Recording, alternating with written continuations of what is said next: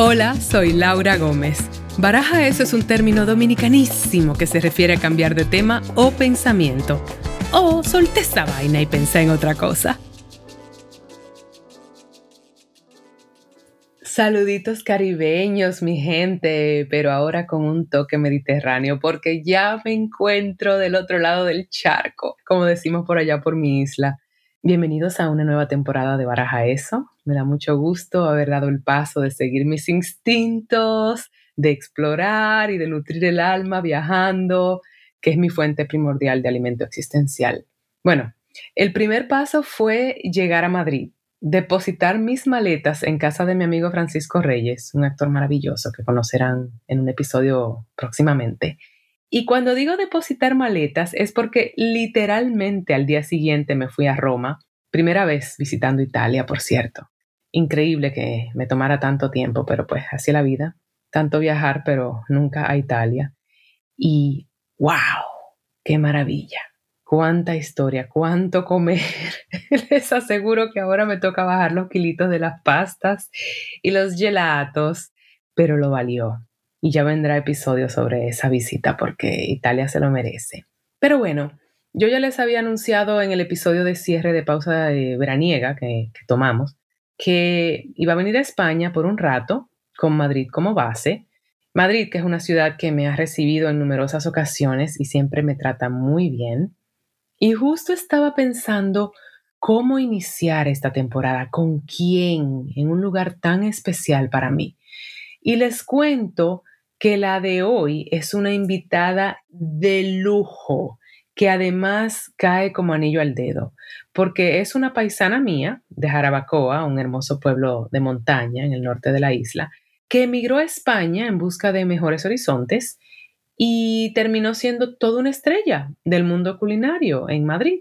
Me refiero a la chef dominicana María Marte, una mujer armas tomar, como dicen, con una inspiradora historia de superación que pasó de fregar platos a ser chef estrella en el Club Ayar, un restaurante top en Madrid, y hoy día es una de las pocas mujeres en el mundo con dos estrellas Michelin. María además me concedió el gran regalo de sacar tiempo de su agitada agenda, porque ocupada está. La mujer tiene demasiado en, de verdad en la mesa y me siento muy, muy honrada. Si no la conocen, en buen español de España, van a flipar. Y si la conocen, la van a amar más. Qué gusto estar de vuelta en Baraja Eso, qué gusto hacerlo con un toque mediterráneo y qué honor que sea con esta gran mujer, soñadora y luchadora, y un perfecto híbrido dominico-español, María Marte. María, ¿estás en Jarabacoa? Así es, estoy por aquí descansando un poquito. tu pueblo natal tan tuyo. Tú sabes que tú y yo tenemos eso en común de que regresamos a nuestro puerto de origen habiendo sido inmigrantes durante tanto tiempo. Y es algo que yo siento que me conecta mucho contigo. Oh, no sabía que que yo estaba fuera por mucho tiempo. No, que estaba fuera sí, lo que no sabía que tú habías vuelto así como volví yo. Sí, o sea, yo duré 20 años en Nueva York. ¿Tú duraste cuánto en Madrid? 16. Ah, bueno. O sea, de verdad que fue un matrimonio con dos ciudades que tuvimos. Eh, básicamente. Así es. A mí me trajo de vuelta la pandemia. ¿A ti? No, eh, yo, fui, yo fui muy lista, que yo, yo, se supone que yo predije, predije lo que iba a pasar, me dice mucha gente, no es broma. Lo que pasa es que yo sí que vine en el 2018. No, yo vine ya por, por muchas cosas, muchísimas cosas que me, que me hicieron volver y es la mejor decisión que he tomado. Es la mejor decisión que has tomado, eso sientes. Sí, así. En ningún momento me he arrepentido de haber vuelto. Eso es una sensación tan grata porque no es fácil tomar esa decisión cuando uno ha sentado pie en otro sitio por tanto tiempo, la verdad. Así es. Si al final nada es fácil, también estar tantos años lejos de tu tierra, todavía tiene que ser más difícil. Pues ciertamente. Ok, pues empecemos con la primera decisión difícil que te tocó hacer, que fue dejar tu tierra para tierras extranjeras, porque ¿cómo fue eso para ti? Tú te criaste en Jarabacoa, tengo entendido de una larga familia, ¿verdad? ¿Cuántos hermanos y hermanas tú tienes? ocho hermanos, eh, somos cuatro y cuatro. Bueno, murió una, en realidad quedamos siete. Ah, lo lamento, no sabía. Sí, sí, murió. No, ni, ni siquiera la conocí yo. Yo soy la más pequeña de ocho hermanos y profesionalmente hablando soy la única que se dedica a la gastronomía. Wow, que viene un poco de, de, tus padres, ¿no? Tengo entendido, ese talento. Sí, así es. Sí, sí. Mi padre fue cocinero y mi madre fue pastelera. Ok, pero cuando tú te fuiste a Madrid, ¿cómo fue ese inicio? ¿Fue con una visión específica o fue simplemente a básicamente explorar? Yo me fui pues como la mayoría de personas que emigran en busca de mejoría. Yo no tenía visión de nada, yo simplemente quería salir adelante y, y, para nosotros pues la manera más fácil de hacerlo es pues cruzando el charco, ¿no? Como se dice. Sí. Al final yo, yo tuve la suerte que me fui, emigré en busca de sueños, como yo digo, y esos sueños se hicieron realidad. Y esa decisión de que fuera España, ¿por qué España en particular? Porque pudo haber sido Nueva York, pudo haber sido otro lugar. Así es, yo siempre he pensado que pues todos tenemos un destino, ¿no? Marcado, o algunas veces no lo hacemos nosotros mismos. Es curioso porque todo el mundo quería irse a Estados Unidos, yo incluido. Y la vida me puso por delante Europa y sentí que ese era mi sitio cuando llegué. Sí. Ese era mi sitio por la sencilla razón de que yo vi, yo vi aquel país, aquel continente, cómo vive la gastronomía, y eso fue para mí una sorpresa grandísima. Yo no sabía que España en particular, que fue el país donde yo llegué, vivía la gastronomía de esa manera en la que la vive. Ah, no, eso es la gloria. Entonces eso fue para mí una inmensa sorpresa y yo pensé, este es mi sitio. Pero bueno, me daba curiosidad como cómo llegó es que fuese Europa a ti, como dijiste. ¿Se te presentó de qué manera? ¿Tenías gente allá? Sí, sí, claro. Eh, allá estaba mi hijo más grande, tenía ya un par de años viviendo allá y mi hijo pues quería estar conmigo y esa fue la oportunidad que a mí se me presentó. Me fui bien, me fui legal, eso me ayudó bastante y nada, y, y eso es lo que te digo, cuando llegué allí, pues eh, vi la manera en que allí no solamente se vive, sino que se disfruta. Hay esa, como esa afinidad tan grande con la gastronomía que yo sinceramente pensé que había llegado al lugar indicado. ¿Y cómo entonces fue ese inicio? Porque como tú bien dijiste, tú fuiste como a buscar un mejor estilo de vida, o sea, no entraste de lleno a un espacio privilegiado, tú comenzaste de cero, que es una de las cosas más inspiradoras. O sea, tu historia de vida, María, de las de verdad de las más inspiradoras y de superación que yo conozco. A mí esa historia tuya me, me da como que quiero compartir aquí con Baraja eso, la audiencia de Baraja eso, cómo fue. Sí, claro que sí. Eh, mira, eh, por eso se dice que, que, mi historia pues le ha dado la vuelta al mundo, porque efectivamente es una historia de lucha, de superación.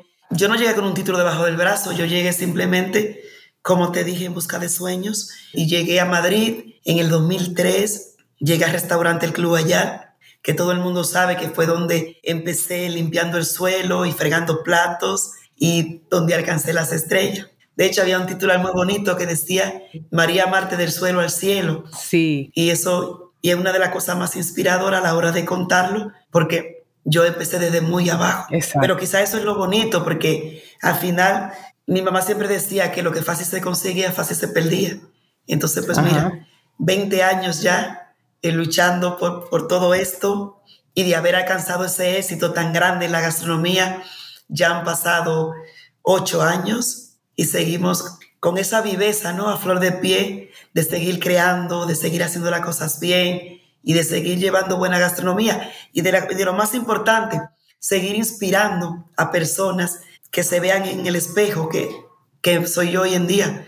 Siempre diciendo que cuando se quiere se puede. Porque de las cosas más fascinantes tuyas es precisamente como este salto de una isla con sueños, pero, o sea, ¿Esos sueños incluían ese espacio donde te encuentras ahora o era más bajo o eso era un sueño que tú decías, no es imposible que yo llegue ahí, pero un poco fantasía y, y sí llegaste? ¿Cómo eran esos sueños cuando tú te fuiste de acá? Yo siempre he sido una soñadora, pero sinceramente nunca, nunca me imaginé que iba a conseguir tanto. Nunca me imaginé. O sea, yo cuando me fui de este país, yo no sabía lo que era una estrella Michelin. yo no sabía lo que era eso.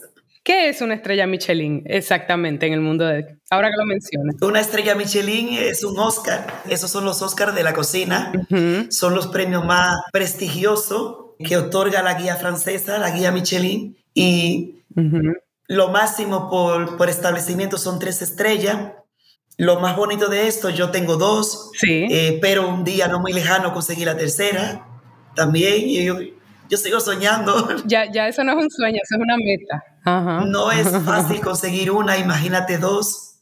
Wow. Y pues, si Dios nos ayuda a conseguir tres, yo creo que sería, pues, ya la guinda del pastel. Pero bueno, seguimos confiados de Dios, seguimos pensando que no hay nada imposible.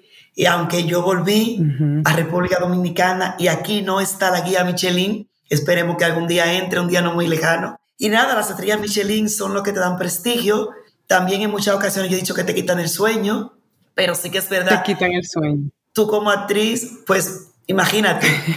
sí. Nunca vas a parar de, de, de hacer cosas, de, de ver lo buena que eres, de inspirar a otros. Y mira, también volviste y, y yo pienso que los cambios son para los valientes y yo me considero una guerrera y aquí estoy y voy a seguir luchando y voy a seguir haciendo las cosas bien y cocinando con el corazón, que al final es lo, es lo más importante para mí. Qué chulería. Oye, eh, tú describes eso. Yo lo quería que tú lo describieras tú porque pues se sabe como en cuanto a prestigio y todo, y todo lo que es la estrella Michelin, pero la verdad es que compararlo así como al Oscar que representa para el actor o al premio Nobel para un poeta y tal, es realmente digno de admiración que una dominicana llegara, además mujer, porque quiero hablar de eso, quiero hablar del sexismo en el mundo culinario. Esto no es muy usual. No hay la misma cantidad de mujeres con estrella Michelin, ¿verdad? O sea, en cuanto a porcentaje, es muy mínimo. Para nada, son un 4% apenas de las estrellas que hay en el mundo la tienen la mujer. Wow. o sea, no somos muy poquitas, muy poquitas. Sí, e imagínate entonces que venga esta, esta mujer negra dominicana, isleña, a venir a estos espacios, además de hombres blancos, porque también digamos que no es solamente el sexismo, debe haber como estos espacios también, no voy a decir racista, pero con blind spots, le voy a decir con, tú sabes, espacios ahí donde le hace falta unos lentecitos. ¿Tú cómo lo ves? No, yo lo veo, lo veo muy negro, por decirlo de alguna manera. Sí. No es fácil para nosotras, eh, ha sido siempre un poquito más complicado. Yo misma viví muchísimo acto de racismo y de machismo, y en la cocina se vive mucho eso. Y lamentablemente se les olvida que pues prácticamente todos hemos aprendido a cocinar de una mujer, y no solamente por eso, sino que las mujeres también somos tan talentosas, somos tan creativas, somos tan disciplinadas y tan buenas en la cocina como pueden ser los hombres. Entonces, pues... Es muy loco, María, eso que tú mencionas. Exactamente. En general, en la sociedad, la mujer lleva la cocina, es la, o sea, es la mamá, es la abuela la que está cocinando, es la abuela la que le enseña a esos hombres, usualmente viene de, el inicio viene de la mujer. Y entonces a mí me parece muy irónico y contradictorio que en cuanto, o sea, el doble estándar de que en la sociedad la mujer a la cocina, pero al momento de tener eh, éxito o tener un perfil público, el hombre es el chef. O sea, ellos son lo más, ellos son lo más agraciados en este mundo y, y, a nosotros de verdad nos ha costado muchísimo. De hecho, se han creado muchísimos movimientos. Yo no soy partidaria de los movimientos. Entiendo que hay seres humanos que ya sean hombres, que sean mujeres, para mí somos personas todos y tenemos todos la misma oportunidad y sobre sí. todo pues que se nos reconozca el trabajo, el talento, yo pienso que es de seres humanos, no es de hombres ni de mujeres. Entonces, no soy partidaria de esos grupos. Sí, comparto tu opinión, pero debo decir que la razón por la que a mí me parecen relevantes es porque en el mundo que, que estamos queriendo crear, ¿verdad? Donde hay ese tipo de igualdad, entonces no, no deberían importar las etiquetas, pero pasa lo mismo en el mundo del cine, en el mundo de la actuación. Tengo entendido que en el mundo corporativo también, o sea. Exacto, pero pasa, por ejemplo, con los latinos en Estados Unidos. Hay eh, en el mundo del cine, voy a hablar de mi, de mi entorno, de mi oficio. Sí, debería ir el rol al actor más preparado y más adecuado para tal personaje y no debería importar cuál raza sea esa persona. Hay una polémica ahora con James Franco para interpretar a, a Fidel Castro y tal. Uh -huh. Pero el tema por la que surgen esos movimientos y por la que existen, pienso yo, es porque hay muy pocos roles asignados, por ejemplo, a grupos minoritarios. Y cuando vienen y hay finalmente un rol donde puede destacar a alguien, entonces se lo dan a alguien blanco. Entonces es como, Mirkina, pero, y dicen, no, es que ustedes no pueden llevar la carga de la, de la película. Sí, pero porque no han creado a ese, a ese actor o esa figura, porque cuando quieren, lo crean o buscan a alguien nuevo. Entonces creo que de ahí viene esa idea de los movimientos, porque tenemos que entrar, o sea, eh, eh, y solamente con aliados se puede lograr, esa es la realidad pienso yo. Sí, sí, es una pena. Mira, si, si se crean, pues cada quien sabrá lo que hace y por qué lo hace, ¿no? Pero yo pienso que, que de verdad, eh, en el mundo hay muchas cosas que podríamos cambiar, pero que se deberían de cambiar. Sí. Pero es lo que te digo, o sea, mira, démosle gracias a Dios que estamos donde estamos y que, y que Dios nos ha bendecido y que yo soy afortunada por ser mujer, no me importa ver lo que he pasado, todo lo que pasé. Me siento igual. que sea Dios pues, que, que mire para todos los lados y al final ponga a cada quien en su lugar. Me encanta eso de ti, que tú eres una persona que no importa cuántos obstáculos y vicisitudes, desde el momento en que te conocí, que creo que fue en el 2017 por ahí, cuando fui al Club Alar, Ah, bueno, déjame hacerle un shout out a Alberto Ferreras que nos conectó. Él tuvo un episodio aquí en Baraja, eso es. Y es un matchmaker ese hombre. Me dijo, tienes que conocer a María Marte, esta chef dominicana increíble. Y yo, ¡Ah! cuando se supe de tu historia. Pero iba a decir era que me encanta eso de ti, que tú eres tan agradecida siempre. Es como... Sí. Y yo pienso que efectivamente ahí hay un gran poder en el agradecimiento. Claro que sí, imagínate, eh, no nos vamos a pasar la vida lamentándonos por lo que pudo haber sido y no fue. Uh -huh. No nos vamos a pasar la vida pensando que tuvieron acto de racismo con nosotros. Ya pasó. O sea, yo pienso que debemos de enfocarnos en lo bueno que nos ha pasado ya el machismo que hay en la cocina, en el mundo del no, cine. Pero, yo creo que.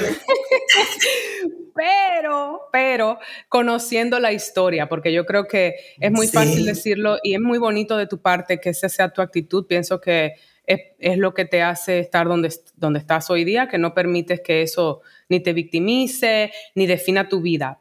Me encanta eso, pero tú sí tienes un historial de vida increíble. O sea, entraste como limpiando pisos y lavando platos, literalmente al Club Alar, ¿verdad? Sí, a un sí. restaurante en Madrid que ya tenía a un chef establecido. Claro, yo entré, entré al club en el 2003, eh, como te dije, y, y, como medio mundo sabe, pues fregando platos y limpiando el suelo. Lo que sí te puedo contar, y eso sí lo digo porque eso sí que lo, lo pensé, lo viví y, lo sigo diciendo, que cuando yo entré allí, yo sabía que no me iba a pasar la vida fregando platos, porque eso no, eso no era lo que yo quería hacer. Y no porque fregar platos no fuera un trabajo digno, lo es. Y mi respeto para, para el que lo hace, porque lo importante aquí era buscar un trabajo para ganarse la vida honradamente, dignamente, que es una de las cosas que nos caracteriza a nosotros muchísimo, los latinos.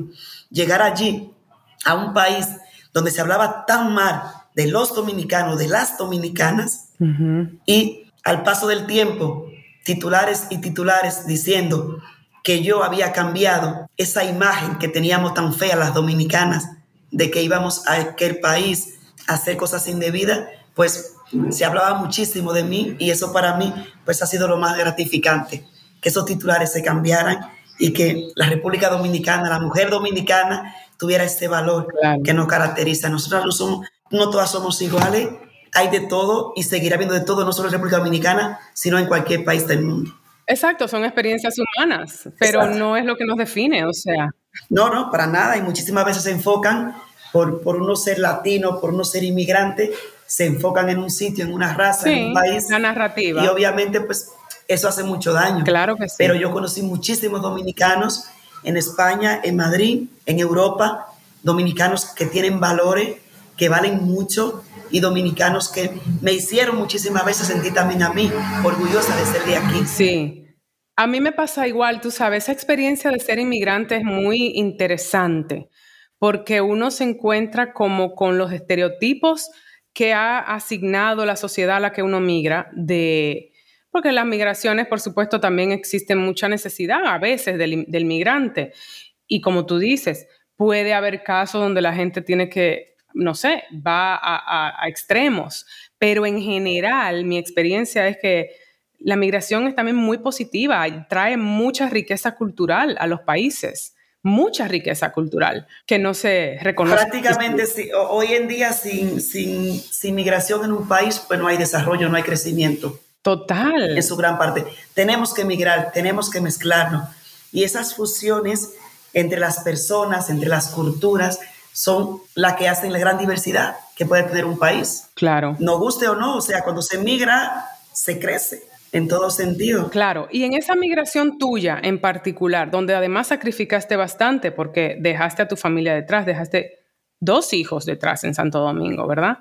Así es. Para buscar mejor vida para ellos. En esa transición, porque también conozco mucho de la vida del inmigrante y yo sé que en, en esa vida hay mucha soledad también, o sea, en una etapa, uno comienza a encontrarle la vuelta al país a donde se muda, pero cuando se deja su familia y lo que uno hasta ese momento es, ¿cómo fue eso para ti?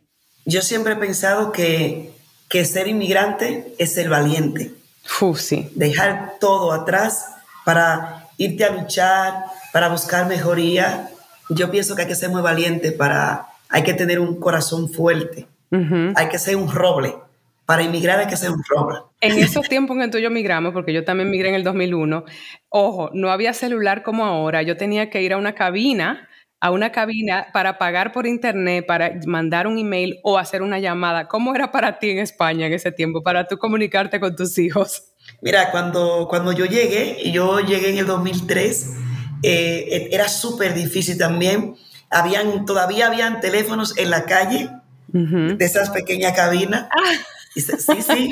wow, sí, increíble, ¿verdad? Se llamaba igual, como se le entraba dinero a, los teléfonos. Yo lo llegué a utilizar muchísimo.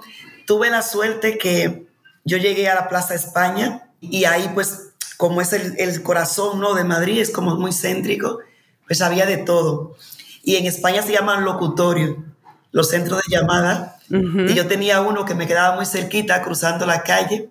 Y te puedo decir que yo llamaba tanto aquí que me fiaban, ahí me fiaban. Yo me pegaba a hablar y se me iba el tiempo, porque era la única manera de sentirme cerca de los míos, sí. que a mí se me iba. Y cuando yo iba a pagar, decían, será un dineral, siete euros, era muchísimo hablando. Y, y, yo decía, tengo cinco, pero yo trabajo aquí cerquita y, y me decía, usted siempre viene, no pasa nada, pero me lo trae luego.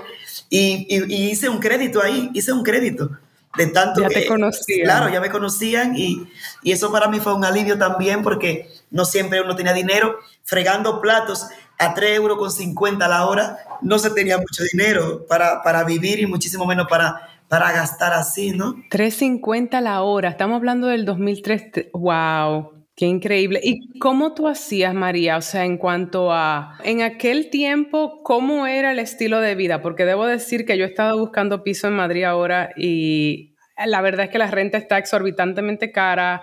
Yo creo que entre la, entre la guerra de Ucrania y el COVID ha hecho mucho daño, pero cuando tú llegaste era un poco más asequible la vida, era un poco más costeable. Sí, pero pero tampoco, o sea, en cuanto a renta y cosas de estas, la renta nunca ha sido barata, por ejemplo. Nunca, nunca ha sido manejable. Exacto, imagínate, yo tuve la suerte que llegué, llegué bien y, y, algo que siempre, que me río muchísimo cuando lo recuerdo, la vida mía no encajaba. Yo fregaba plato a 3 euros 50 la hora y vivía, y vivía en el barrio Salamanca. Algo, eso no encajaba.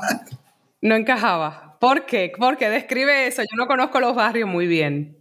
Pues eh, Salamanca, eh, Goya, es el barrio más caro de Madrid. Entonces, ¿cómo tú, tú te explicas que una persona que fregaba plato 350 pudiera vivir ahí?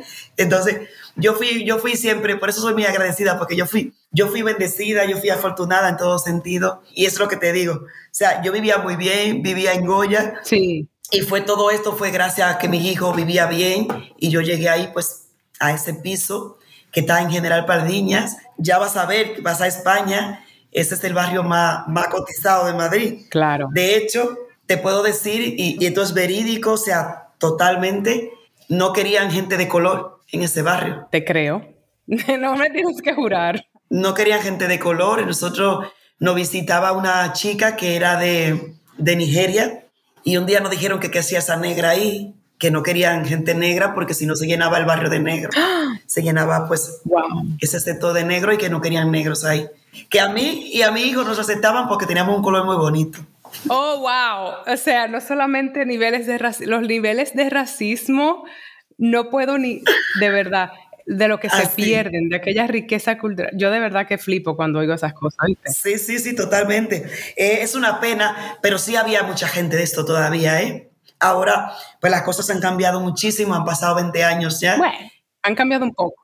En toda parte habrá acto de racismo y habrá muchas cosas que, pues, que a la gente pues no le guste. ¿Cuáles fueron de esas cosas que tú viviste? Porque me interesa, yo me encanta eso que tú otra vez vuelves al lugar de no, pero bueno, ya, pero pero son cosas reales, o sea, la, la, razón por la que a mí me gusta discutirlo es porque yo creo que con un sentido también de experiencia y de historia la única manera de erradicarlo, ¿sabes? Como conversándolo, porque hay que enfrentarlo. El racismo, el sexismo, no lo podemos seguir poniendo bajo la alfombra como que no existió o no existe. Entonces, en el caso tuyo, cuando estabas en ese proceso, con tus sueños muy claros, tenías claro que no querías ser lavaplatos por siempre, pero eras lavaplatos, ¿ok? En el Club Alar.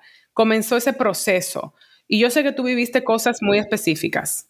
Y en el, en el, mismo, en el mismo restaurante yo viví muchísimo acto de racismo, de, de, de, clasismo. Había gente que, que, me tenía aparte, gente que me maltrataba verbalmente hablando, gente que me insultaba, que me llamaba negra de forma despectiva. Y eso no fue ningún obstáculo para mí. Yo simplemente estaba enfocada en, en trabajar, que a eso era para lo que yo había ido. Ok. ¿Y cómo fue entonces eso para ti, María? ¿Cómo esa chica lavando platos miraba hacia la cocina y soñaba con que en algún momento yo quiero estar ahí? ¿Eso así era? Totalmente. Yo, yo recuerdo que cuando yo tenía ese montón de, de, platos, de fregar y tal, de, de, tanto limpiar, eh, yo veía a los cocineros de aquel lado y yo quería acabar pronto porque me gustaba estar mirando lo que yo hacía. Y yo siempre decía, si yo estuviera de ese lado, y yo veía cosas que algunos hacían que yo decía, yo lo haría más rápido, lo haría de otra manera. Y siempre, siempre tenía mucha imaginación. Y yo creo que eso me ha ayudado muchísimo para convertirme en, en, en, la persona que me convertí. Esa imaginación que siempre he tenido y que me acompañaba en aquel, en aquel entonces. Y te digo que, que lo que menos a mí me preocupaba eran los actos de racismo. Y le puedo decir a mucha gente que va a ver este programa, que barajen eso. El que esté sufriendo de racismo. Mejor uso de la, del término no ha habido en este programa. No ha habido. El que esté sufriendo un acto de racismo, que baraje eso, que no le den nada de eso. Nosotros dominicanos somos una raza de gente fuerte, de gente luchadora, de gente que cuando nos proponemos una cosa la alcanzamos, porque siempre vamos detrás del objetivo y no nos importa que esos son, eh, como dice, eh, decimos aquí, pajita que le cae la leche. Eso es disparate. Me encanta. Cuando usted tiene claro lo que usted quiere hacer, que usted quiere progresar, que usted quiere echar para adelante, que usted quiere decir, eh, eh, yo, yo sé trabajar, yo quiero hacer esto, esas son tonterías, esas no se le puede hacer caso en todas partes que vayamos. Habrá gente envidiosa, gente egoísta, habrá gente que quiere lo que tú quieres o que simplemente quiere que tú no lo tengas, y habrá gente que puede robarte una idea, que quiere quizás pisarte, pero al final Dios termina poniendo a cada quien en su lugar y eso es lo que nos ha pasado a todos y lo que nos seguirá pasando. Tú puedes querer pisarme, pero consíguelo, se puede, o sea, es complicado. No creo que se pueda pisar a María Marte. María, ¿cómo entonces fue esa transición? ¿Soñaste, manifestaste? Me encanta porque dentro de todo lo que tú estás diciendo hay una cuestión ahí de manifestación y yo creo mucho en eso, tú sabes. Eh, no es ni siquiera escribirlo, es sentirlo, es, es muy visceral yo también con mi, mi oficio, ¿sabes? Hay, lugares que, ¿cómo vas a llegar ahí? No sé, hay una vaina ahí muy por dentro, ¿no? Eh, sí, sí, es una cosa extraña, pero es lo que te digo, eh, uno quizás nunca piensa dónde puede llegar. Lo que uno tiene que enfocarse es en la manera de trabajar. Yo qué fue lo que hice, soñé, luché y cociné muchísimo. Eso fue lo que yo hice. Pero ¿cómo lograste? ¿Cómo lograste la transición? O sea, con pasos. Eh, todo, todo, todo en la vida es, es una transición. No llega hoy y ya mañana Casa de las Estrellas. Yo estuve fregando platos y limpiando el suelo primeramente casi un año. Luego, cuando yo pedí la oportunidad para que se me pasara la cocina, obviamente me dijeron que no, que eso también es bueno que la gente lo sepa. Y yo siempre digo que al primer no, ni al segundo, quizá ni al tercero se le puede hacer caso, porque siempre puede haber una tercera, cuarta o quinta oportunidad y, sea donde te digan que sí. Total. A mí se me dijo en varias ocasiones que no, no me querían dejar entrar a la cocina y un día pues eh, fue, una, fue, fue triste porque yo recuerdo que un día me dijo el que aparcaba los coches eh, en el restaurante, me dijo, la dominicana de mayor que quiere ser. Me hablaban de forma despectiva, ni siquiera me llamaban por mi nombre, la dominicana. Y yo le dije con, ese, con esa sinceridad, yo le dije, yo quiero ser cocinera. Y todos los que estaban ahí se echaron a reír y se burlaron de mí. Porque como que dice, esta es la que friega plato, la última que llegó y ya quiere ser cocinera. Sí. Y yo recuerdo que él, que él dio la mesa y él dijo, no riáis, que la única mujer en, en España con estrella Michelin se llama Carmen Ruscalleda y empezó como ella fregando platos. Que está en Barcelona ella, ¿verdad? Exactamente. Era la única mujer con tres estrellas Michelin y es la única en España. Y una de, la, de, la, de las tres mujeres del mundo con tres estrellas Michelin. Increíble. Y ella empezó fregando platos y, y fue un gran referente para mí. Yo empecé a mirar su historia. Obviamente, desde que yo llegué allí supe quién era Carmen Ruscalleda. Y, y es una mujer con mucho coraje, con mucha valentía y que a mí me ha transmitido siempre mucha fuerza. Y, y, nada, y a la tercera vez, pues me dieron la oportunidad y me la dieron con la dura condición de que yo no podía dejar de fregar platos. Tenía que fregar y cocinar, aprender a cocinar también. Wow. Eso tampoco fue un obstáculo para mí. O sea, a mí no me importaba lo que tú me pusieras a hacer, yo lo que quería era entrar a la cocina. Ok. Y por eso afronté y acepté todo lo que quisieron hacerme y todo lo que me pusieron por delante. Eso para mí no fue nada. Yo, con 24 años, 25 años que tenía en aquel entonces, dime, con 25 años, si eres trabajador, eres optimista, eres, positivo y quieres echar para adelante porque tiene, tiene una familia que sacar adelante, tú solo. Claro. Te pueden poner a, a, majar piedra y eso vas a hacer. Claro. A mí eso no me importó. Eso para mí no fue nada. Y yo recuerdo que había gente que me decía que cómo yo aguantaba ese ritmo de trabajo. Fíjate, yo entraba a las nueve y media de la mañana y la mayoría de los días salía a las 3 de la mañana. Wow. Wow, wow, wow. Sí. De 9 y media a 3 de la porque mañana. Porque el mundo culinario es una locura. O sea, tú me decías, no, porque tú eres actriz. No, no, no. O sea, no hay una vida. Yo no he visto una cosa de agenda y horarios más locas que las de un chef. Y en el caso, ni siquiera un chef y los cocineros ni se diga. Imagínate. Sí, sí, totalmente. Y eso no, y eso no cambia. Te puedo decir que eso no cambia porque cuando yo estaba aprendiendo a cocinar, fíjate las horas que yo hacía obviamente por las condiciones que me pusieron. Yo fregaba, yo llegaba, me ponía la, la, ropa de aprender en la cocina. Sí. Cuando llegaba el servicio del mediodía, que los clientes terminaban de comer, los cocineros recogíamos, yo tenía que quitarme esa ropa y ponerme la de limpieza para limpiar todo aquello. Entonces, eso sí que fue una cosa muy dura. Es un trabajo que no todo el mundo quizás lo puede aguantar, pero si yo lo aguanté, pues usted que me está escuchando, que me está viendo, si le está pasando algo parecido, afrontelo con valentía, que por algo usted lo tiene enfrente. Qué bonito. Y entonces, ¿cómo, cómo finalmente pasaste de esa etapa donde tenías que dividir los roles a que ya fuese María Marte trabaja en la cocina y luego llega a ser la chef de Club Alar? ¿Cómo fue esa? Claro, esa fue, esa fue una parte muy, muy bonita y ahí yo siempre digo que saqué la maña de los dominicanos, esa cosa que nos caracteriza como esa, esa picardía, que no es mala, pero, pero que hay que ser muy astuto para, para hacerlo. En ese entonces lo que yo hice, o no astuto, sino simplemente tener ese poquito de visión y esas cosas que, que a nosotros nos han ayudado mucho los dominicanos a salir adelante donde quiera que vayamos. Tenía la picardía dominicana. Exactamente, yo recuerdo que, que ese día teníamos bastante cliente para la hora de comida y yo recuerdo que, que uno de los, de los, chicos que me maltrataba, para mí el, prácticamente el único de la cocina que me maltrató era ese, un compañero.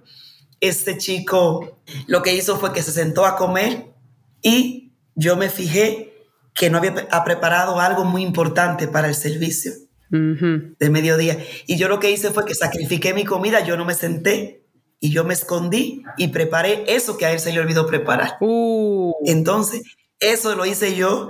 Había que tener un poquito de, picardía, de malicia, porque tampoco se lo dije. No le dije, oye, no has hecho esto. Pero no era mi deber decírselo. Él, él en cierto modo hablando, era mi jefe, yo estaba a su lado. Ya. Entonces, él lo que hacía era maltratarme en vez, de, en vez de delegar el trabajo en mí, sabiendo el potencial que yo tenía, porque era mala persona en realidad. Sí. Y yo cogí me escondí y me fui a una zona de atrás que nadie me, nadie me veía y, preparé esa, esa mágica guarnición y fue la que me hizo salir. Yo no creo que fuera malicia, era, eh, tú, te refieres a ese tigueraje dominicano. Tú aprovechaste una oportunidad. Esa, esa es la palabra. Para quien esté escuchando que no sea dominicano, vaya a enterarse en el, en el diccionario del universal del español que el tigueraje se refiere a... Sí, sí, esa jerga que utilizaba. Ese asunto así como de calle, como viveza, inteligencia. A esa viveza. Viveza. Fuiste viva. Entonces, yo lo que hice fue, sacrifiqué mi comida, no comí, y lo que hice fue, pues, que me fui aparte donde nadie me viera. A rescatar el día. Porque también tenía como esa, esa timidez, ¿no? De decir, estoy tomándome la osadía de hacer algo que no me corresponde a mí. Correcto. Y a ver si me quedaba bien. Y yo tenía la, sensación de que me iba a quedar bien. Entonces yo me fui, lo preparé y lo escondí. Yo lo escondí porque yo pensé, él es un cocinero que tiene mucha experiencia, se va a dar cuenta y obviamente va a preparar sus cosas. Y no, y para sorpresa mía, él no la preparó. O sea que rescataste el día. Él se levantó y se fue a, su labor y, y, sinceramente eso se le olvidó. Para suerte mía, eso se le olvidó a él. Y yo recuerdo que el chef se puso la mano en la cabeza. Estábamos en medio de servicio, que estábamos así de gente. Y cuando él se puso la mano en la cabeza, yo ya sabía que era porque él estaba buscando eso y no lo tenía. Uh. Entonces yo le dije, yo le hice así. Y yo le dije, ¿está buscando esto? Y él, y él abrió los ojos y me dijo, sí. Y yo le dije, yo lo hice. y, y, nada, y él lo que hizo fue que se, se le iluminó la cara, como dice, nos salvaste de servicio. Eso era muy importante, eso salía en casi todos los platos. Entonces imagínate si no lo teníamos. Entonces, eh, nada, cuando al día siguiente no le quedó más de otra que decirle a la persona que me había llegado, llevado a fregar platos, hay que buscar una, persona para que friegue los platos porque esta señora vale para cocinar. Y ahí yo demostré mi destreza y, yo dije, Dios mío, se acabó la tortura. Ah, qué, bonito! Porque en realidad fue, fue una tortura. Eso no había poder humano que lo aguantara. No me, da, no me da vergüenza decirlo y lo seguiré diciendo. Los días que me quedaba algo libre eran 8 minutos, 12 minutos. Cuando me quedaban 12, yo salía a la calle para, para ver la claridad. ¡Wow! Y veía así la Plaza España. Y, y, nada, entre que cruzaba y volvía, me ponía la ropa, pues ya eran 12 minutos y más. Y otros días me quedaban 8, 8 minutos y y esos ocho minutos yo lo aprovechaba y echaba unos cartones en una escalera y me dormía. Y me dormía. María, y entonces, ¿cómo fue? Pues a mí me, yo de verdad, me vuela la cabeza eso. Cuando lograste finalmente establecerte en la cocina, todavía sigue siendo un gran peldaño llegar a ser esa chef que eres, que es María Marte. Sí, sí. ¿Cuánto tiempo y cómo llegaste a ese peldaño? Porque de verdad que me huele la cabeza toda la, todo el proceso para llegar ahí. Te puedo decir que yo llegué allá en el 2003 y ya en el 2006 yo era la mano derecha del chef. Oh. Con solo tres años, sin haber estudiado nunca gastronomía, sin llevar un título debajo del brazo de República Dominicana, sin haber estado nunca en una cocina profesional, con solo tres años yo era la mano derecha del chef. Y todo aprendido ahí, observando y, y practicando. Todo ahí. Todo yo, lo, yo, yo lo, aprendí, lo fui aprendiendo ahí, lo fui mandando ahí. Tuve la, la, suerte que el chef era vasco y la primera cocina que yo mané fue la cocina vasca. Ajá. Y estábamos en Madrid. Eso me ha hecho muy buena cocinera porque ya sabemos que lo bien que se come en España, pero en el País Vasco en general, se come muy bien porque la, hay una diversidad grandísima de gastronomía. Y yo empecé a manar esa, esa, esa cultura gastronómica que era la vasca por eso tengo esa base tan buena. Imagínate, aquello, la, la, base madrileña, acompañado de la creatividad y el sazón dominicano, era imposible que aquello saliera mal. y el sazón dominicano, perdón. era, era imposible que aquello saliera mal. De ahí lo que podía salir era una tremenda cocinera y dándole las gracias a Papá Dios por, por, toda la maravilla que ha hecho en mí. Qué increíble. Y, que sigue haciendo, ¿no? Exacto. Fuiste mano derecha del chef y en qué momento vino esa transición de pasar a ser la chef. Sí, pero fíjate, este, yo ya era su mano derecha, eh, sola, con solamente habían pasado tres años y quizás tú dices, sí, pero es mucho, no. Para ser un cocinero así, tres años no son nada. Tres años te lo pasa aprendiendo, aprendiendo a pelar patata y a picar cebolla bien picada. No, no me parece mucho. Si no eres... al contrario. no es mucho.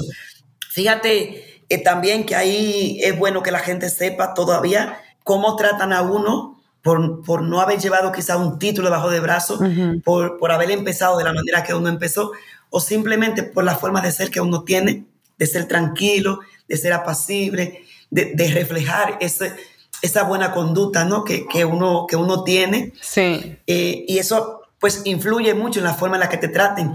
Hasta el 2011, eh, a mí no se me reconoció oficialmente que yo era la mano derecha del chef.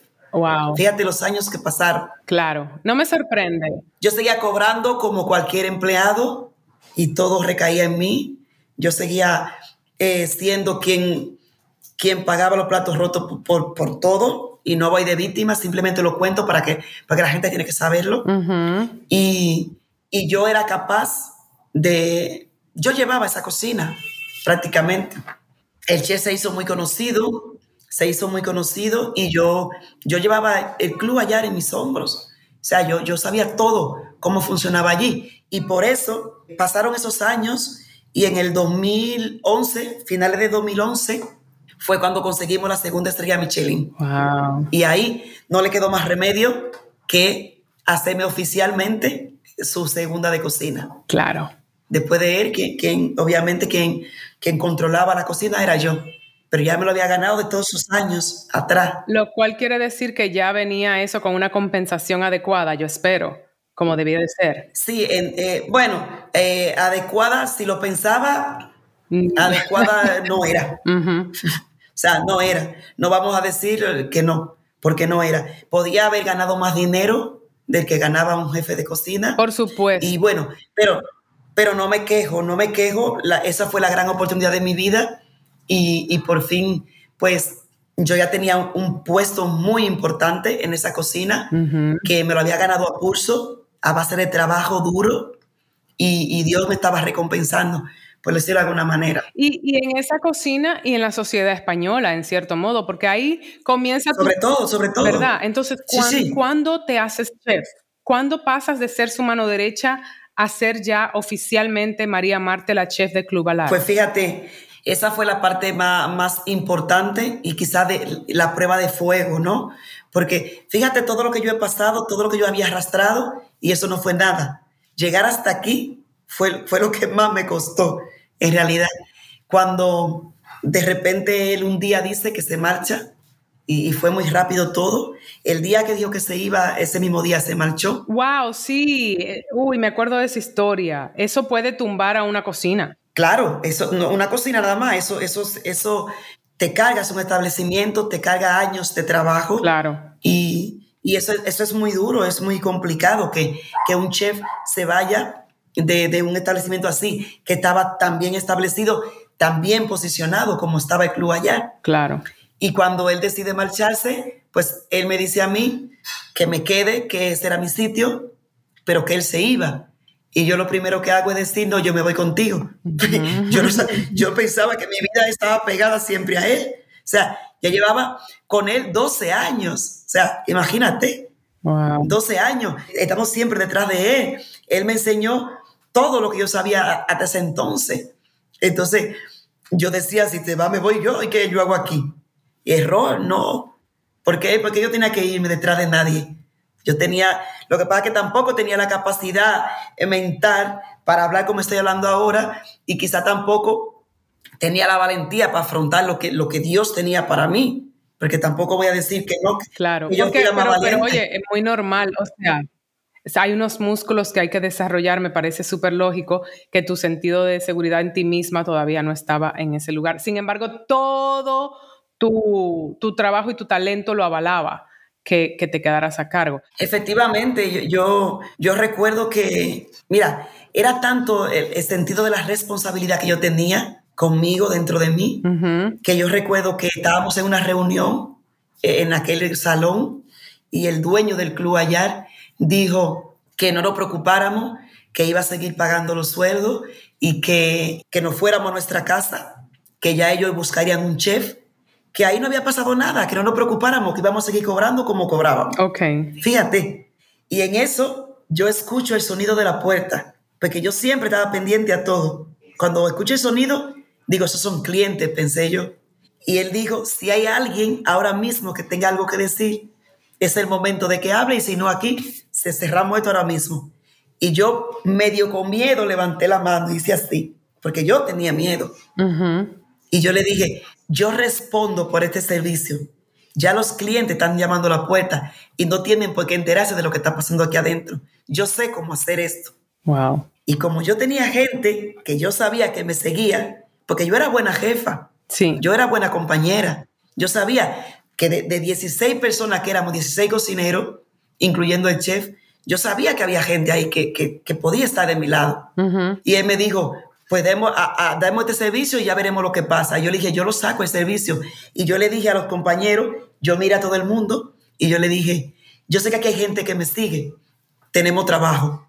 Y la gente me siguió y en ese momento yo me di cuenta que yo era una líder. ¡Wow! Porque hubo gente que me siguió. Claro. Claro, cuando subimos arriba a la cocina, hubo gente que así mismo se quitó el delantal y me dijo, yo seguía al chef, yo me voy y me lo dio. Y se fueron. Ok, ok. Y se fueron. En ese entonces me quedaron, me parece que me quedaron como seis personas en la cocina. Eso era suficiente para mí. Yo sabía llevar aquello muy bien. Y nada, sacamos el servicio entre lágrimas porque se va el chef, una persona que tú quieres, que tú respetas de toda una vida, que tú le debes tanto porque te enseñó tantas cosas y, y te da tristeza. Claro. Nada, sacamos el servicio. Te puedo decir que, el, que ese mismo día terminaron quedándome cuatro cocineros. Wow. Cuatro. A la semana de eso me quedaron dos. Dos. Así llevabas la cocina con dos cocineros y tú. Con dos. Yo, yo siempre lo cuento, ya saben que yo hoy en día doy muchísimas conferencias porque son al final charlas de motivación y yo siempre cuento que los brazos míos eh, se tropearon.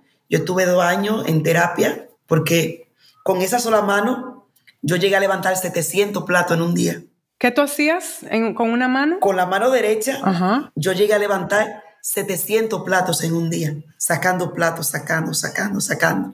Porque yo sentía que si mandaba a uno de los nuevos, ellos iban a perder tiempo y yo, y yo lo hacía más rápido. Wow. Pero una cosa a mi favor, aprendí a trabajar con la izquierda también. Ahora, ahora trabajo con las dos manos.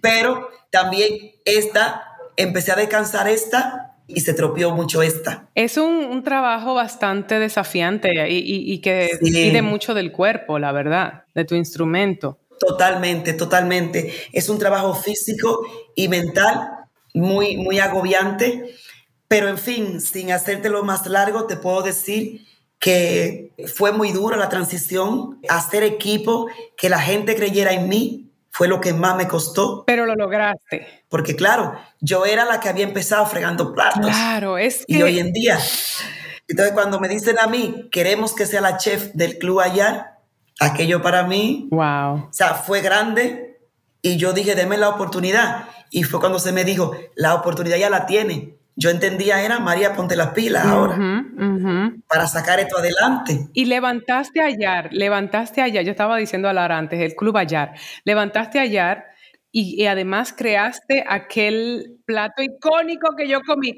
María, perdón, pero es que aquel plato icónico que yo comí en tu allá. Porque déjame hacer un pequeño paréntesis, señores. Yo fui al Club Ayar y yo degusté la comida de María Marte en Madrid. y todavía yo tengo este video, la experiencia más, me lo voy a decir así, orgásmica, ¿ok? Eso yo fue increíble probar la comida de esta señora. Es, yo decía, pero es que, ¿qué es esto? Los sabores no terminan, son infinitos. Entonces, viniste en esa transición y lograste establecer además, además platillos creados por ti. Qué hermosura, qué arte. Sí, eh, eh, lo, más, lo más sorprendente es que a los seis meses ya no había ningún plato de, la, de la, antigua administración, ah. sino que eran todas creaciones mías y, todavía seguía sufriendo eh, actos de racismo. Mucha gente decía, fíjate lo que decía la gente en Madrid, vamos a ver lo que hace la dominicana. O sea, ganarme el respeto de la gente fue la parte más dura en toda esta historia. Te tomó esfuerzo. Que la gente creyera en mí, confiara en mí y, respetar a mi trabajo fue, fue la parte más, más dura en esta historia. Y fíjate que han, habido cosas grandes, pero, pero que todavía después de, 12, 13 años eh, cocinando, profesionalmente hablando, y que la gente hablara de esa forma, vamos a ver qué hace la dominicana. Bueno, eso, eso dolía. Pero le demostraste lo que hizo la dominicana. Mientras la gente hablaba, la gente especulaba y criticaba, yo no dormía, yo solo trabajaba. Porque crear era nuevo para mí. Hacer creaciones mías, de mi autoría, eso era nuevo para mí. Increíble. Entonces, pues obviamente yo lo que me pasaba la noche estudiando y me levantaba súper temprano y me metía en esa cocina porque una persona creativa necesita tranquilidad, soledad. Y eso pues era lo que yo hacía. Yo prácticamente amanecía estudiando para ver, para poder crear, para poder fusionar sabores y me levantaba súper temprano y me iba sola a la cocina del Club Ayar para poder estar tranquila, en paz y crear. Y a los seis meses ya no había nada y ya esa cocina tenía un sello y una identidad propia, que era el sello que me caracteriza a mí. Los sabores, las raíces y matices de los sabores dominicanos, que son en realidad lo que me caracterizan a mí. Es que es lo que yo digo, enriqueciste esa, esa experiencia culinaria con sabores de tu tierra, incluyendo ese platillo, acuérdame el de la, el de la yuca, ese icónico tuyo. Sí, ese el cat cake de, de yuca, trufa y huevo de codorniz. En realidad le estaba dando a la gente a comer yuca con huevo, pero de una manera sofisticada, claro, porque en realidad eso fue lo que me dio ese auge no tan, tan grande, esa fusión que yo hice de la cocina de las raíces dominicanas en la cocina mediterránea y transformarla y llevarla a cocina de autor, pues fue lo que me convirtió en una, el artista que soy hoy en día. Nosotros somos artistas. Por supuesto. Nosotros recreamos. Nosotros primero hacemos un boceto de un plato, luego lo estudiamos y empezamos a hacer las pruebas y lo, hasta que lo ejecutamos y lo sacamos. Y la verdad es que habiendo tenido la experiencia de degustar tu comida ya en varias ocasiones, soy muy afortunada, soy la más afortunada. Te puedo decir de verdad que como mujer, como dominicana, me llega como un orgullo, tú sabes, saber como todo ese historial tuyo, saber todos los obstáculos que enfrentaste y que además a los que les ganaste, sabes, es una cosa, una historia de verdad que cuando decimos que es la, historia de superación, de verdad que queda corto. No hay manera como de describirlo para mí, que te haga justicia. Pero saltamos a que justo has traído mucho de eso, ahora es al revés. Trajiste mucho de eso que lograste establecer en el Club Ayar en tu retorno a República Dominicana, donde estás acá operando ahora. Y así es. Aquí eh, volví, mucha gente se llevó la mano a la cabeza cuando, cuando salió en prensa que yo, que yo dejaba todo aquello y que volvía a mi tierra, porque yo estaba en la, en la ola, yo estaba en la, cima, yo estaba en un momento muy, muy grande de, de, mi carrera. ¿Y por qué lo dejaste todo así? Por muchísimas cosas, que hay muchas cosas que todavía ni se han contado y obviamente pues sabrá Dios cuando se, se digan, pero te puedo decir que que una de las cosas que más me empujó fue la familia, la mi pequeña familia, que al final que somos tres hijos y hay uno que, que todavía sigue viviendo en Estados Unidos, pero yo sentía la necesidad de, de volver a mis raíces y, y, la vida sin compartida, ¿para qué, ¿para qué sirve, no? Entonces yo pienso que, que podía dar mucho en este país, en mi país, de, de todo lo aprendido, ¿no? Entonces, pues, cuando vine, eh, hice una colaboración muy importante con Infoté, para ver eh, cómo se podía un poco pues mejorar eh, el sector ¿no? en la gastronomía. Hemos hecho muchísimas cosas, desarrollé un, programa para rescatar plantas que estaban perdiendo en la República Dominicana, sentí que podía ayudar y aprendí que dando como se recibe, también aprendí de la palabra de Dios que hay más placer en dar que en recibir, no hace falta tanto para vivir, se puede vivir con menos. Sí. Y, nada, y fueron muchas cosas las que me empujaron, creé dentro de la Fundación eh, María Marte, un proyecto muy bonito para ayudar a mujeres, a mujeres desfavorecidas. Ese proyecto fue muy grande. Esperamos en Dios volver a retomarlo y yo pienso que sí, que lo retomaremos. Y fue el de ayudar a esas jóvenes de mi pueblo, y no solo de mi pueblo, sino del país, porque nosotros cuando empezamos con el programa elegimos a tres de la escuela que está en Jarabacoa y, y esas tres chicas lo que yo quería era empezar a formar, hacer una plataforma para llevármela de este país, para que ella corriera mejor suerte que yo y ella estudiaran gastronomía y aprendieran donde yo aprendí. Yo me salí también del Club Ayar, aquella sigue siendo mi casa, y esas chicas, yo le dejé todo eh, un año de renta pago, le pagué la escuela, le puse un sueldo, la hice profesionales y fueron la primera tres, luego nos llevamos cuatro más. Cuando entró la bendita pandemia, que bueno, pues habían cuatro chicas más en Madrid para aprender gastronomía, para formarse de verdad y venir con un título aquí, mm. desde que eran buenas, de una escuela reconocida de Madrid, que teníamos también pues el vínculo y el apoyo. Pues entró la bendita pandemia y tuvimos que sacarla a los cuatro meses. Por suerte pudimos sacarla del país y que ya vivieran la pandemia, pues que la pasaran con su familia y en su tierra, que aquello tuvo que haber sido muy difícil para los inmigrantes que estaban estaban lejos. Ah, hay una cosa que muy fascinante de lo que hiciste, que es precisamente lo que debería de ser. Les enseñaste y estás enseñando a esas jóvenes a pescar, ¿sabes? Entonces, y eso, en cierto modo, se expande a lo que es nuestra nación, porque yo pienso que es eso, es una base de educación, ¿sabes? Además, volviste como con una plataforma muy establecida. ¿Cómo te recibió eh, nuestra isla. ¿Cómo te recibió República Dominicana en ese? ¿Cómo te sientes? Me, me siento, me siento muy bien. Eh, tuve una acogida muy bonita en el país. Obtuve un montón de reconocimientos de las autoridades que estaban en ese entonces. Mira, yo, yo el otro día te puedo contar que me puse a organizar los reconocimientos, lo que tengo en papel. Y te puedo decir que hasta yo misma me emocioné porque yo no me acordaba que tenía tantos. Cuando lo mandé a enmarcar, yo no me acordaba que tenía tantos. Sí. Y, y o sea, he sido una persona bendecida por, por un Dios que todo lo ve, es un Dios que no solamente mira para abajo, sino que mira para todos los lados. Sí. Eh, sigo siendo bendecida. Te puedo contar qué tan así que este próximo día 12 me hacen un reconocimiento en mi pueblo, todavía estoy recibiendo reconocimientos después, de, después de tantos años y no me puedo quejar de nada.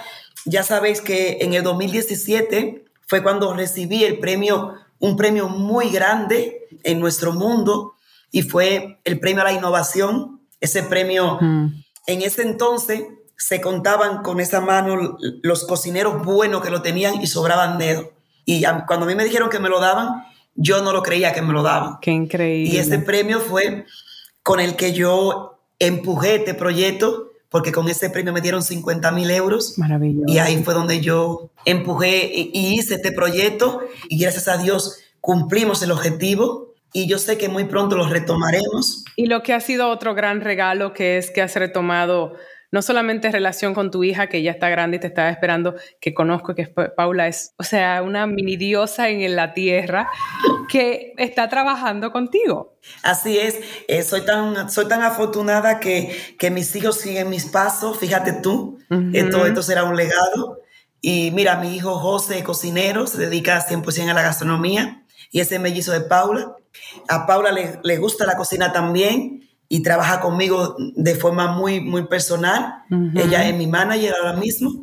Me encanta. Y también le gusta muchísimo la cocina. Sí. Y al final, pues nada, somos un equipo y, y seguiremos trabajando, que al final es lo importante y haciendo las cosas con el corazón. En tus términos, a mí me encanta eso. Hay una cuestión ahí de liderazgo, pero también de poder. Yo entiendo un poco, sin tener que explicar como detalles de por qué te te fuiste como yo también en un momento dado, ¿sabes? Trabajando en una serie de televisión y tal, pero era como, sí, pero necesito, necesito tomar control de mi narrativa, ¿sabes? Y yo estoy acá con base, o sea, bueno, yo estoy con base en Santo Domingo, pero moviéndome, ahora estoy en, o sea, cuando esto salga estoy en España, entre España y Estados Unidos, es como ciudadanas del mundo, somos ciudadanas del mundo, no, básicamente. Eso es lo que, eso es, yo misma, eh, bueno, tengo de hecho una, una ponencia que se llama así, ciudadana, soy una ciudadana del mundo. Ah, ¿ves? Eso es lo que me considero. Después que salí de Madrid, he viajado muchísimo. Fundé aquí una compañía, una empresa que se llama Cocinera Feliz y es con la empresa que me muevo, donde trabajo, donde quiera que nos llaman, vamos. Tenemos dos años y con este tres representando a la República Dominicana en, en Qatar. ¡Wow! y donde quiera que vamos, vamos con orgullo, representando siempre y dando lo mejor de nosotros. Cocinera Feliz se llama. Sí, así se llama mi empresa, Cocinera Feliz. Es una empresa que tiene una plataforma para trabajar donde quiera que, que nos llamen, nosotros vamos. Increíble. Y, en eso estamos desde el 2018. Increíble. Y trabajamos muchísimo, nos va muy bien, gracias a Dios. Y, y como ya sabéis, también acabo de abrir un restaurante en la zona colonial, Sky Europa. Eso, cuéntame de eso, que yo estuve en esa degustación, por favor. Te invitamos, claro que sí, gracias porque, porque nos apoyaste, estuviste gracias ahí. A ti, gracias. Con muchísima otra gente maravillosa que, que de verdad nos acompañó. Y estamos ahí, estamos... Cuéntame un poco de ese proyecto, porque es una gran cosa también. Claro, Sky Europa es un proyecto que, que nace en la zona colonial eh, bajo nuestra, nuestra marca con un menú de tapas de autor y platos para compartir creado por mí, donde eh, se fusionan los sabores mediterráneos de la cocina española con la cocina dominicana.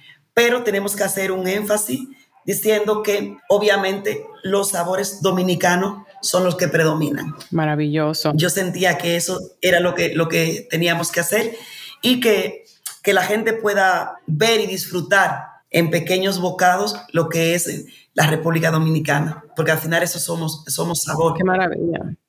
¿Qué está donde se resta? es un proyecto muy bonito, Hotel Gran Europa, en la zona colonial, en la calle Alsobipo Meriño. Sí. Y ahí estamos, es una terraza, es un rooftop, y estamos abiertos de 5 de la tarde a 12 de la noche. Yo de verdad que los recomiendo enormemente. Aquello fue una exquisita vista, además de toda esa zona colonial, de todo el río y tal. De verdad que fascinante. Pero sobre todo la comida y los tragos, debo decir, estaban increíbles.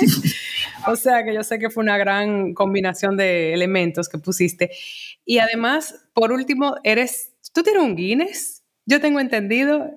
¿O yo estoy loca? Sí, de hecho, de hecho aquí tengo, tengo la chaquetilla de, de Flavor Fusion Fest, eh, que fue la empresa que creamos en Estados Unidos eh, junto a otros dos compañeros, eh, Pamela y Amilcar Gonel, y una servidora, creamos lo que es el Flavor Fusion Fest y fue donde rompimos el récord Guinness del mangú más grande servido del mundo el año pasado. Y la gente decía, María, pero está haciendo mangú, claro. Antes de ser alta cocina, yo mané la cocina tradicional de la República Dominicana. Yo también sé hacer mangú. Y lo importante fue que lo llevamos por el mundo, eh, lo hicimos con altura y fue un evento para la historia de República Dominicana que marcó un antes y un después en la gastronomía también. Estamos muy contentos con el proyecto. Le decimos a la gente que este año en primicia os cuento que vamos a romper el récord Guinness del sancocho más grande servido del mundo también. Pero un sancocho y un mango hecho por María Marte, que no es lo que no es cualquier sancocho ni cualquier mango. Yo te felicito. Sí, en el, mangú pudimos lucirnos, lucirnos un poquito más porque la creatividad que hicimos con la base de lo que era el salami, con lo que era el huevo, con lo que era el queso, el aguacate, le pusimos de todo. No fueron tres golpes, le pusimos más de tres golpes. Más de tres Entonces, pues, la, la, creatividad fue muy bonita y lo que salimos, lo que hicimos allí, pues, no se le ha olvidado a la gente todavía. Y la gente tampoco se le olvida que donde servimos el mangú, donde lo presentamos a Guinea y al mundo, fue el mapa de la ciudad de República Dominicana. Eso quedó para la historia de este país. Yo te felicito mucho. Mira, yo sé que, que ha sido un largo recorrido con muchos obstáculos, pero lo has llevado con mucha altura, como dijiste, y además nos llevas, llevas el nombre de nuestra nación con mucha altura. Yo te agradezco tanto, María. Eh, agradezco tu tiempo acá, de verdad que le diste, hiciste el gran esfuerzo de buscarme una esquinita en tu tiempo, que yo sé que es bastante ocupadito y te agradezco. Y, hey, y felicidades porque eres abuela reciente, ¿verdad? Sí, así es. Hay una bebita, bebita o bebito, ¿qué era? No me acuerdo. Es niña, es una niña maravillosa. Hay una nietita en la familia, qué rico. Yo no tengo más palabras que... Me faltan las palabras para expresar mi agradecimiento el día de hoy de tenerte aquí. Mucha, mucha emoción. Desde el día que te conocí, soy tu fan, pero además te quiero, de verdad Gracias por tu cariño, gracias por ese respeto hacia mi persona, hacia mi trabajo y de verdad gracias siempre por el apoyo, que nos conocimos ahí en Madrid un día y nunca perdimos la comunicación, siempre como que tuvimos lejos pero muy cerca a la vez y eso también pues se agradece entre paisanos que vivían tan, tan lejos, gente luchadora como tú. Yo tuve muchísimo apoyo de, de, de grandes dominicanos Tú eres una gran mujer dominicana, una gran luchadora también, una gran inmigrante, inmigrante de los que nos hacen sentir a nosotros orgullosos, mm. que han salido de nuestra tierra también a luchar por sus sueños y, y que Dios también pues ha bendecido y que le y que por supuesto pues le ha, puesto muchas cosas bonitas en el camino. Pues sí, pues me siento muy agradecida. Estoy orgullosa de ti, de, de otros tantos dominicanos que, que también pues nos dejan en alto y que, y que nos siguen representando eh, con su talento y con su trabajo digno por el mundo, a nosotros la comunidad pues inmigrante a nivel internacional. Así, así es, así es, de verdad que sí, y nos apoyamos por todo el mundo, ciudadanas del mundo. Ciudadanas del mundo es lo que somos, pero agradecida y, bendecida por, por, ser de este pedacito de tierra. Aquí nací, por algo nací aquí, por eso volví, he vuelto y, y siento que este es mi sitio y aquí tengo que estar. Qué maravilla. De Jarabacoa para el mundo, María Marte. De Jarabacoa para el mundo. Te quiero. Así es.